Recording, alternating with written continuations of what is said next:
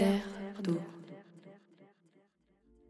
La gadoue, les marais, les mangroves, les sables mouvants, les lagunes, les tourbières, les lacs, les deltas, les vasières, les palus. Une zone humide, en fait, c'est quoi? Je verrais comme ça, j'ai plutôt une image de marais. Euh, pas grand chose. Les vaches. Le lac. Ça m'évoque les vaches qui y a au bord du lac.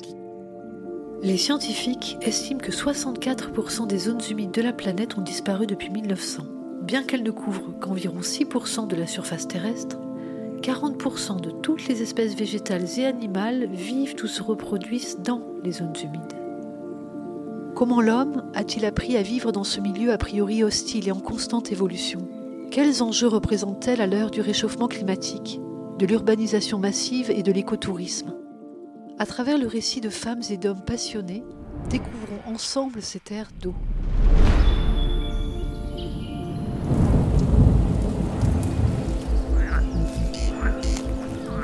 Les loutres sont restées très très longtemps absentes et maintenant elles reviennent. On aimait beaucoup notre pays. Narandis sera-t-il la capitale du pétrole français? Donc c'était une forêt humide. Pays des Landes. Elle est devenue forêt. que c'est un territoire qui été longtemps considéré comme désolé, sablonneux. À la découverte d'une région des Landes. Dans les mortels marécages de la mélancolie. des marais. C'est elle qui l'a tué. Vous a permis de squatter mon mari Aujourd'hui dans Terre d'eau, nous abordons le sujet de la réglementation des zones humides. Elle s'est construite au fil d'événements historiques. Française, français. L'heure n'est pas à la facilité. L'épidémie de choléra de 1830, puis de typhoïde, font s'opposer médecins, producteurs et politiciens. C'est grave parce que c'est une maladie de déshydratation. Et de restaurer la santé de la nation française. L'eau devient un enjeu majeur de santé publique.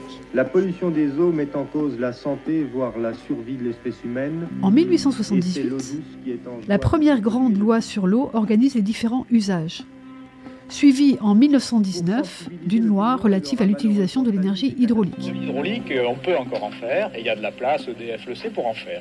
Il ne faut pas en faire n'importe où, n'importe comment. Là aussi, il faut affiner les En techniques. 1959, une commission de l'eau est chargée de préparer une réforme et un code. Ça aboutit en 1964 au fondement du système de l'eau qui organise la gestion de l'eau par besoin avec la création des agences de l'eau et comités de bassin. Parce que l'homme la protège.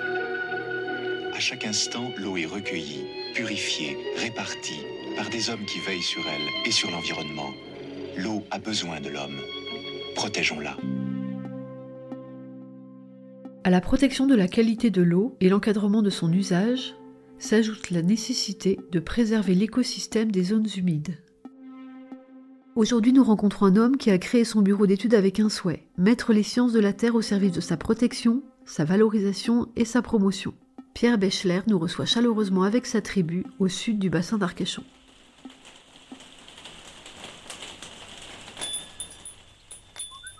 Pierre, merci de nous recevoir. Merci à vous. On est dans votre maison chaleureuse. On vient de boire un bon petit café.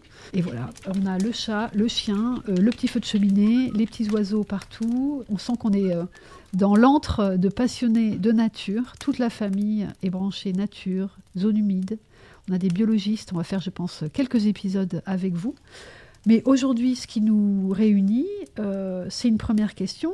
Enfin, déjà, ma première question, c'est qu'est-ce qui vous a orienté vers cette spécialité de géologue? Ben, un, petit peu le, hasard, comme beaucoup de, carrières. Euh, je suis géologue de, formation, donc déjà une, passion innée pour les choses, de la Terre. Ensuite, j'ai travaillé pendant euh, une quinzaine d'années à partir de, de, 1984 pour une organisation professionnelle agricole qui, qui avait créé un bureau d'études euh, dépendant un petit peu de la Chambre d'agriculture de la Gironde où j'ai été chargé d'aider à mettre en place les documents, euh, notamment les cartographies de sol, nécessaires à la protection du territoire agricole. Et à partir de 2000, euh, je me suis euh, installé à mon compte. On a créé le bureau d'études Bécheler Conseil avec euh, mon, mon, épouse Pascal. Et bon, on a continué, je dirais, sur les études agricoles. Donc bon, beaucoup d'études viticoles en Gironde, bien entendu, mais également quelques études d'agriculture générale et de civiculture. Et on a doublé un petit peu l'activité par une partie afférente à tout ce qui était l'environnement. L'environnement vu à travers les sols, le sol étant à notre sens, l'écosystème primordial au sein duquel se croisent eh les, les, grandes sphères naturelles, la Terre, la, ce qu'on appelle la lithosphère, l'atmosphère, il y a de l'air, enfin il y a une atmosphère dans le sol, l'hydrosphère, l'eau également, et la biosphère, le, monde vivant. Et le sol est une synthèse de tous ces éléments. Donc un géologue et une biologiste ne pouvaient que se retrouver sur, sur le sol et les zones humides. Ah oui, vous êtes euh, vraiment un couple euh, fusionnel. c'est l'impression que ça donne. Euh, vous vous complétez dans, vos compétences et maintenant dans, le, développement de votre activité. Oui, pour, être, pour être équitable, il faut, il faut aussi ajouter que on travaille en famille. notre fille Enora, qui est ingénieure écologue, qui a créé son, son propre bureau d'études, une toute petite structure unipersonnelle avec qui on travaille de façon épisodique. Très bien. Toute la famille et branché euh, écologie aussi. Euh, alors justement, on fait appel à vous, à vos, bureaux d'études. Quelle, euh, quelle, réglementation protège les zones humides aujourd'hui? Il y a deux, deux, deux, grands documents essentiels. D'abord, un article du Code de l'environnement, l'article L214.7, je crois, enfin c'est imprécis, enfin peu importe, c'est un article du Code de l'environnement qui définit ce que sont les zones humides qui le définit à double titre d'ailleurs, au titre de, sol gorgé d'eau et au titre de végétation spécifique, euh, mais qui ne met pas en place euh, de réglementation.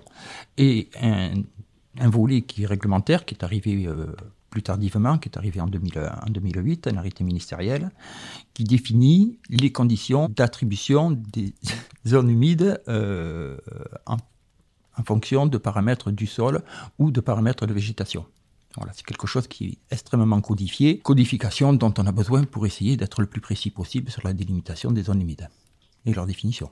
C'est européen ou français? C'est français. C'est français, euh, sachant que dans la définition des zones humides, eh bien, il y a plusieurs, euh, plusieurs dimensions. Il y a les zones humides telles que définies par le Code de l'environnement, délimitables à, travers l'arrêté ministériel de, définition des zones humides.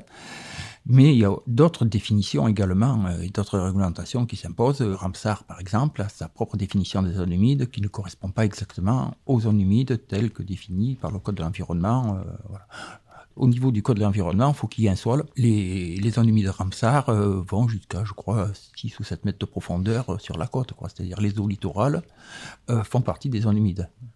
Alors que le système hydrographique, les plans d'eau, les lacs, la mer ne font pas partie des zones humides au titre de l'arrêté ministériel et du, code de l'environnement. dans quel contexte on fait appel à vous alors par rapport à cette réglementation? Alors, par rapport à la réglementation des zones humides, on fait appel à nous mais dans, euh, essentiellement dans le cadre de grands projets de développement, des problèmes que ce soit des projets euh, routiers, euh, des projets euh, d'urbanisation, des projets euh, de développement d'unités photovoltaïques, beaucoup depuis quelque temps, et beaucoup dans les Landes. Voilà, donc des surfaces qui vont plus ou moins artificialiser les sols, qui vont plus ou moins dégrader, voire détruire les zones humides. Donc savoir un petit peu quelles sont les surfaces de zones humides qui sont concernées, quelles sont leurs natures, et quels sont les niveaux de compensation qu'il va falloir mettre en œuvre, puisque actuellement, quand on détruit de la zone humide, il faut arriver à compenser. D'accord. Et quel, qui décide euh, de la compensation envisagée Les services de l'État. Les services de l'État. Voilà. Enfin, les services de l'État qui valident. C'est, il est, euh, c'est le pétitionnaire qui est à l'origine du projet qui doit définir euh, et trouver les zones de compensation. Bon, il peut être aidé par un certain nombre de bureaux d'études qui, qui connaissent bien l'environnement, peuvent être aidés également par les services de l'État qui, qui ont peut-être leur mot à dire à certains enfin, qui ont souvent leur mot à dire mais euh, la validation finale du dossier, le niveau de compensation, le choix du lieu, les surfaces compensées et les niveaux techniques de compensation sont validés par les services de l'État. D'accord. Donc typiquement, euh, quelles, sont, quelles activités euh, ou quels projets nécessitent votre intervention? On parle d'agriculture, de promotion immobilière, enfin c'est les premières choses qui me viennent, mais il y en a peut-être d'autres? Je dirais que dès lors qu'il y a atteinte au milieu naturel, on peut imaginer qu'un bureau d'études se doit d'intervenir pour qualifier cette, atteinte. Mais par exemple, euh, moi je, pense habiter en milieu humide, qui n'est pas référencé. Euh, j'ai euh, un, petit ruisseau qui longe notre propriété. Si je veux déboiser, c'est chez moi. Il n'y a aucune règle aujourd'hui qui m'oblige à compenser, si, en tant que particulier. Non. D'accord. Non, parce que ce n'est pas, pas un projet euh, qui doit être soumis à autorisation. euh, Voilà. Donc typiquement, les projets soumis à autorisation, c'est de la promotion immobilière, euh, de l'agriculture ou euh, de l'exploitation des sols de type forage. Oui, dès qu'il y a un changement de destination des terres. D'accord. Voilà, par exemple, le changement de destination des terres, on passe de l'état de forêt, d'état boisé à l'état de culture. On va avoir, il va falloir obtenir une autorisation de défrichement. Et ça, c'est donc soumis à, soumis à autorisation. D'accord. Et euh, quelles sont les mesures euh, compensatoires les plus euh, utilisées? Alors, avant d'en venir aux mesures compensatoires, il est prévu d'autres mesures. Des mesures d'évitement, de réparage en quelque sorte, si vous voulez, si on ne peut pas éviter, c'est-à-dire de réparation des dégâts commis mais sur site. Et si on ne peut éviter, si on ne peut réparer, il faut aller compenser. Les, me- alors, les mesures, les mesures de compensation, ben, il s'agit de, de trouver un terrain qui a des fonctionnalités environnementales comparables, mais dégradées. Donc ça veut dire qu'il y, a- il y a finalement deux volets d'études à faire. Un volet sur le site projet, où on définit si on est en zone humide, quelle est la, la nature, le fonctionnement, la surface de, de la zone humide. Et il faut des études sur les zones de compensation, savoir effectivement si elles sont techniquement éligibles à la compensation. C'est-à-dire qu'on ne va pas aller compenser de la zone humide, euh, euh, par exemple, sur le haut de la dune du Pilat. Bien sûr. Ah, je comprends. Et euh, est-ce que euh, cette organisation, enfin cette manière de faire, laisse un vide juridique? Réglementairement, non, les choses sont bien faites sur le papier.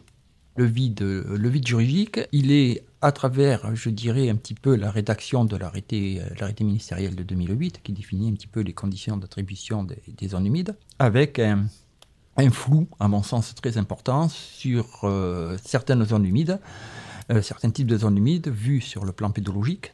Alors, la pédologie, c'est l'étude des sols. Et les zones humides, au niveau de l'arrêté euh, ministériel de 2008, sont considérées suivant deux volets différents les sols et euh, les cortèges floristiques. Enfin, floristiques et faunistiques, de manière à pouvoir caractériser la, zone humide. Je ne me prononcerai pas sur l'aspect, euh, le volet écologique, euh, mais il me paraît bien complet. Sur l'aspect sol, il faut savoir qu'il y a un certain nombre de types de sols qui posent difficulté, difficultés qui ne sont pas du tout réglées par la rédaction de l'arrêté ministériel. Grosso modo, on a, et ça intéresse plus particulièrement la, région landaise, on a les sols des Landes, qui sont ce qu'on appelle des, des potes au sol, dans le jargon des pédologues, c'est sur le sable noir, dont les références les plus fréquentes font l'objet de, sont des ex- exceptions au titre de, de l'arrêté ministériel, qui impose de devoir faire une étude dite hydrogéomorphologique, sans que soit expliqué ce, néologisme. On peut chercher dans un, dictionnaire hydrogéomorphologique, ça n'exi- ça n'existe pas. Donc voilà, on, a, un flou euh, sur ces types de sols, ces sols noirlandais, un flou juridique, un flou réglementaire, qui se traduit également par un flou technique au niveau du bureau d'études, euh, euh, qui ne savent pas trop ce que c'est qu'une étude hydrogéomorphologique. Et ça a du coup euh, quoi euh, comme euh, conséquence sur l'exploitation de ces sols-là? Ça laisse libre cours à plus de monoculture Non, au, au niveau, ça laisse libre cours un petit peu au bureau d'études de mettre en place une méthodologie visant à combler le vide. Le vide juridique, enfin le vide réglementaire. Je pense que, à mon sens, dans les Landes, je n'ai pas vu, mais je ne parle que pour moi, je n'ai pas vu à ce jour une étude de zone humide qui me paraisse cohérente sur cet aspect. On peut aller chercher ce qu'on appelle les traces d'hydromorphie dans les sols landais. Alors, euh, l'arrêté ministériel insiste beaucoup sur ces traces, à juste titre, sur ces traces d'hydromorphie, c'est-à-dire les traces que le- l'eau laisse dans le sol. On peut imaginer que dans une zone humide, il y a beaucoup d'eau, donc cette eau a laissé beaucoup de traces dans le sol. C'est vrai, sauf dans ces sols landais, parce que les taux de matière organique sont tels que la matière organique cache toutes ces taches. Le noir la matière organique vient cacher ces taches d'hydromorphie.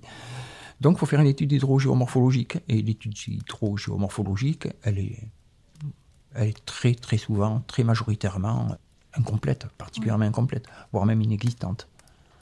Alors de votre point de vue, quelles seraient les solutions à envisager? Les solutions envisagées, ce serait que, que c'est difficile, il faudrait que les bureaux d'études se dotent d'équipes pluridisciplinaires pour faire de l'hydrogéomorphologie. Il leur faut, lié à la, en études de sol. Donc il leur faudrait des pédologues, il leur faudrait des géologues, il leur faudrait des hydrologues, il leur faudrait des géomorphologues. C'est très très compliqué euh, à, réunir. Compliqué ou onéreux? À la fois compliqué et onéreux. Euh, c'est-à-dire que, on va dire, quatre salaires assurés à la place d'un. On trouve euh, quelqu'un qui se dit pédologue, qui est, qui est pédologue d'expérience. Mais l'expérience, elle peut tenir en 40 ans ou elle peut tenir en, 3 mois. Voilà, il y a beaucoup de bureaux d'études qui ont vu l'apparition de cet arrêté, euh, l'arrêté ministériel de définition des zones humides, comme une véritable aubaine. Il y avait un marché d'études des zones humides qui s'ouvrait qui était énorme, et il suffisait juste de savoir lire quelques traces d'hydromorphie dans les sols, de faire une tarière, enfin un trou dans le sol avec une tarière à main, et puis on allait euh, s'ouvrir des marchés énormes. Et ça s'est passé. C'est-à-dire que des, études de zones humides ont été confiées à des bureaux d'études qui n'avaient absolument pas les moyens de, euh, techniques et matériels d'aborder la problématique. Et ça, ça a été dramatique. Je vais vous citer un exemple, un exemple qui n'est pas très vieux, il y a deux ans une étude de zone humide en étant rive droite de la Garonne. la Garonne n'est navigable que par des embarcations à fond plat. On est sur des terrains euh, très anciens, enfin, qui ont quelques millions d'années, qui datent du quaternaire, qui sont des terrains d'origine fluviatile mis en place par une, ancienne Garonne. Bon. Les bureaux d'études ont trouvé la zone humide. Ils ont justifié la présence de cette zone humide sur les coteaux de la Garonne. On est à 80 mètres au-dessus du niveau de la Garonne. En disant, eh bien, on est dans le limagère de la Garonne. Donc c'est normal qu'on trouve la zone humide. Voilà. Alors, de, enfin, de la géomorphologie qui met un limageur à 80 mètres au-dessus de la rivière. Le limageur, c'est le lit de débordement. Imaginez si la Garonne débordait jusque sur les hauts de Floirac. voilà. Je comprends bien, on comprend bien. Euh, mais alors du coup, quelle solution ouais, la, solution, c'est vraiment que basé sur l'humain, euh, l'investissement euh, pour des, bureaux d'études. Oui, oui, mais enfin, il, faut. Oui, c'est une question, c'est une question humaine et aussi une question, une question, une question politique. Je suis bien convaincu qu'un certain nombre de, de responsables de services des services de l'État, enfin, je sais, je le sais même, un certain nombre de services de certain nombre de personnes responsables des services de l'État sont convaincus de ce manque de technicité des bureaux d'études. Il faudrait que les services de l'État aient moyen d'épingler un certain nombre de rapports totalement défaillants. Bon, alors il y a ça, il y a, des, fois aussi, mais peut-être qu'on n'a pas de chance ou qu'on va chercher des dossiers qui sont compliqués. Il y a des fois aussi où il y a des, de véritables, véritables manquements à, l'éthique scientifique. Ça, ça, arrive aussi. C'est-à-dire que mais les bureaux d'études sont payés par les porteurs de projets. Euh, s'ils trouvent, euh, s'ils plantent un projet parce qu'ils trouvent trop de zones humides, des zones humides d'intérêt qu'il faut absolument pas toucher, une fois, deux fois, trois fois, ils perdent le client. Voilà. Donc, euh, il y, a, là un gros problème. Il n'y a, pas de mise en concurrence de deux bureaux d'études, sauf si une association de défense locale ou une mairie qui est contre un projet euh, demande son propre, à son propre bureau d'études d'effectuer la même, euh, la même recherche. Oui, oui mais il y a, même des, des secteurs d'activité qui sont très destructeurs des zones humides, qui ont créé leur propre service environnement et qui font leurs propres études. Je pense par exemple aux extracteurs de matériaux les gens qui ouvrent des carrières, euh, des sablières, des gravières. Bon, ils ont créé, déjà bien longtemps, ils ont créé un service environnement, un service études. Ils font leur propre dossier d'études d'impact, leurs propres études.